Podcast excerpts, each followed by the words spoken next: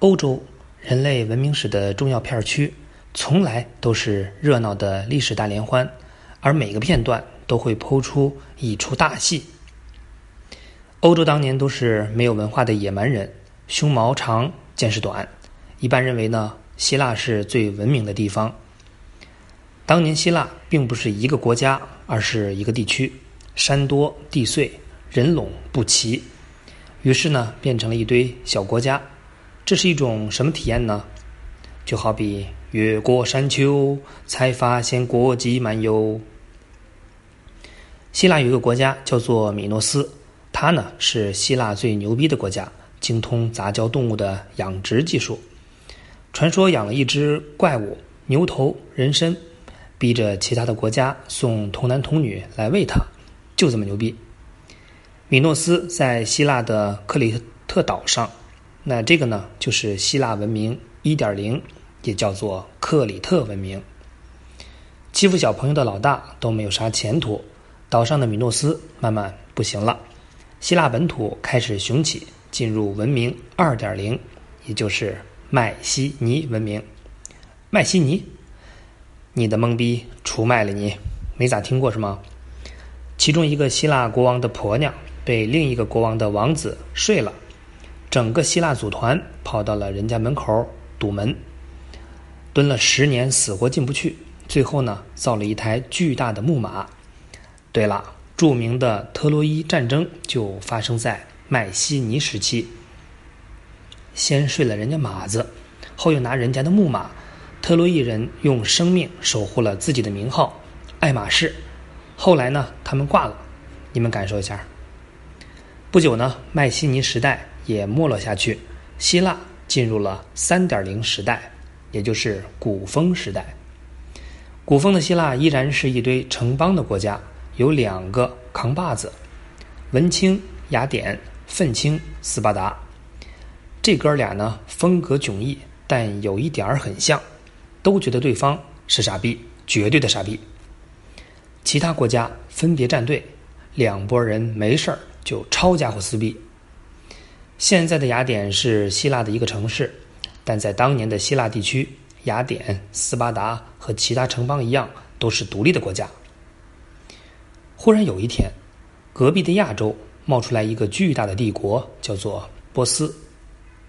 老板呢是一个吃货加抠逼，喜欢吃希腊爱琴海的鱼，又嫌进口贵，想来想去，只有一个办法。大敌当前。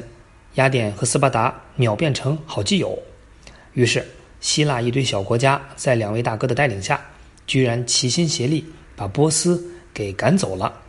这就是欧亚奇迹大碰撞——希波战争。波斯一走，希腊人忽然没事儿干了，空虚寂寞冷，人一闲下来就容易回忆往事。雅典和斯巴达就闲出屁来，带着小弟继续关上门，窝里斯。就发生了希腊的内战，伯罗奔尼撒战争。这一下把大家都撕趴了，输赢都没有占到便宜。希腊忽然就没了老大，那这日子还怎么过呢？别急，任何一个打得火热的地方，总有个在角落默默憋屁的家伙。比如春秋战国的秦国和希腊的马其顿。马其顿呢，在希腊的北边相当于希腊的乡下人，城里人玩的嗨，谁也没有想到这么个农家乐居然把希腊统一了起来。那这个乡下人是谁？没错，亚历山大。这个是什么感觉呢？比如说上海的静安、徐汇、长宁，忽然被一个嘉定来的家伙给包了，全改名嘉定。那上海的朋友感受一下。亚历山大小名闰土，估计命里缺土，所以要玩命的征服希腊还不够他塞牙缝于是他一路向东征服了埃及、波斯、西亚，还有印度，建立了地跨欧亚非三大洲的超级帝国。三十出头就到达了人生巅峰，那还有上升的空间吗？有，事实上我马上就要上更高一层了。亚历山大坚毅地说：“那最终呢，得了疟疾，他真的上天了。这次老大是真没了，巨大的帝国立马就被手下分了行李，亚欧非各一块儿。希腊的辉煌随着亚历山大的去世，基本接近了尾声。再没牛逼人了吗？不是，来不及了。隔壁有个叫罗马的正在袭来。亚历山大带了那么多兄弟，铁了心往东走。如果他回头看看，就会发现，其实真正的危险在西边。希腊世界如日中天的时候，罗马人还在西边的意大利撒尿和泥玩。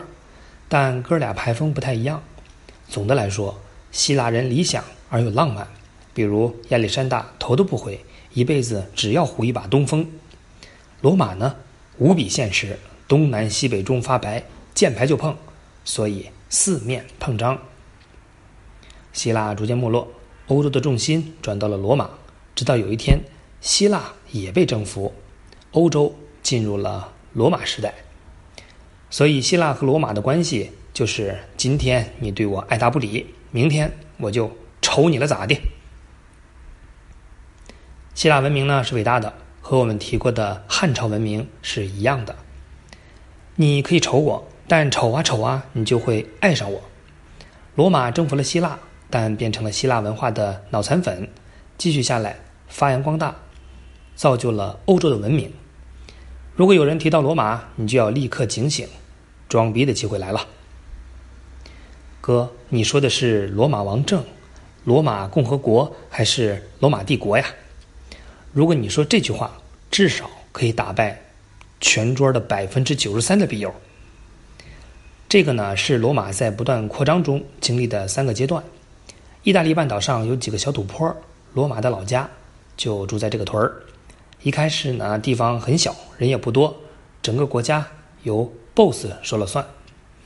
最后有个 boss 自己就不讨喜，还养了个败家儿子，没事儿非礼别人老婆，于是这个 boss 被愤怒的群众推翻了。所以还是那句话，推动历史的不是帝王，而是老王。为纪念隔壁的老王，这段时期叫做罗马王政。好了好了，开玩笑，王政呢就是当时比较简单的君主制度。反正就屁大的地方，一个王说了算。然后大家觉得王政真他妈不是个好东西，于是就改由执政官加元老院这个男子组合共同执政。这样一来，谁也不能为所欲为。那这个时候呢，就叫做罗马共和国。紧接着，罗马从可怜的小山炮扩张到了欧、非、亚三洲。从地中海任何一点往左看是罗马。往右看还是罗马，英国、法国这些地方呢，除了野蛮人，啥玩意儿都没有，穷得掉眼泪，最后全让罗马给包了圆儿。可地盘这么大，当执政官就特有面子，本来干几年必须退休，有人玩上瘾，非赖着不走，把自己变成终身独裁官。那啥叫终身独裁？就是本来一块玩元老院，秒变。退休老干部活动中心，独裁最著名的就是凯撒凯大爷，他曾经是执政官，后来呢功劳太大，把自己变成了终身独裁官，可没想到惹毛了我们的元老院，一人一刀把凯撒捅成了洞洞鞋。凯撒呢是挂了，但他有一个外甥叫吴大维，把元老院干掉了一半，然后接着玩终身独裁。现在罗马地盘这么大，民族又这么多。终身独裁不就是皇帝吗？从此呢，罗马共和国就变成了罗马帝国，而屋大维就是罗马帝国的开国皇帝。罗马帝国越来越大，从西班牙到土耳其，皇帝越来越忙，起得比鸡早，干的比牛还多，感觉身体被掏空啊。有个皇帝呢叫戴克里先，把帝国分成了东西两块。分别有一对大皇帝和小皇帝管，拢共有四个皇帝，号称四帝共治。这个办法很牛逼，为啥？你说呢？可是相爱没有那么容易，每个皇帝呢都有他的脾气。好好的四个皇帝忽然死了一个，谁来接盘呢？皇帝们终于闹掰了，加上新来蹭热闹的，最多的时候有六个人自称大皇帝。最后被其中一个全部收拾完，罗马重新恢复了一个皇帝制。那这个皇帝就是君士坦丁大帝。子曰：“一张纸折过，永远有印儿；一颗心碎过，永远有痕。”罗马帝国说：“干了这杯。”毕竟被东西分治过，人心散了，队伍就不好带。君士坦丁重新统一也救不了，不行，坦谁的丁丁也不行。罗马帝国终于还是正式分裂了，变成了两个国家，也就是西罗马和东罗马。东罗马呢，基本在以土耳其为主的亚洲片区，它还有一个更响亮的名字叫拜占庭。西罗马基本是以意大利为主的欧洲片区，它也有一个响亮的名字叫拜干净。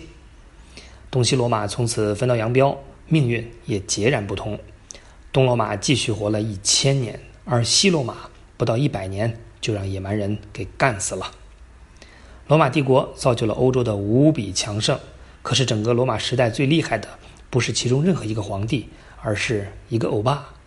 不过他到底有多么的厉害，在西罗马嗝屁之后，我们才会看到。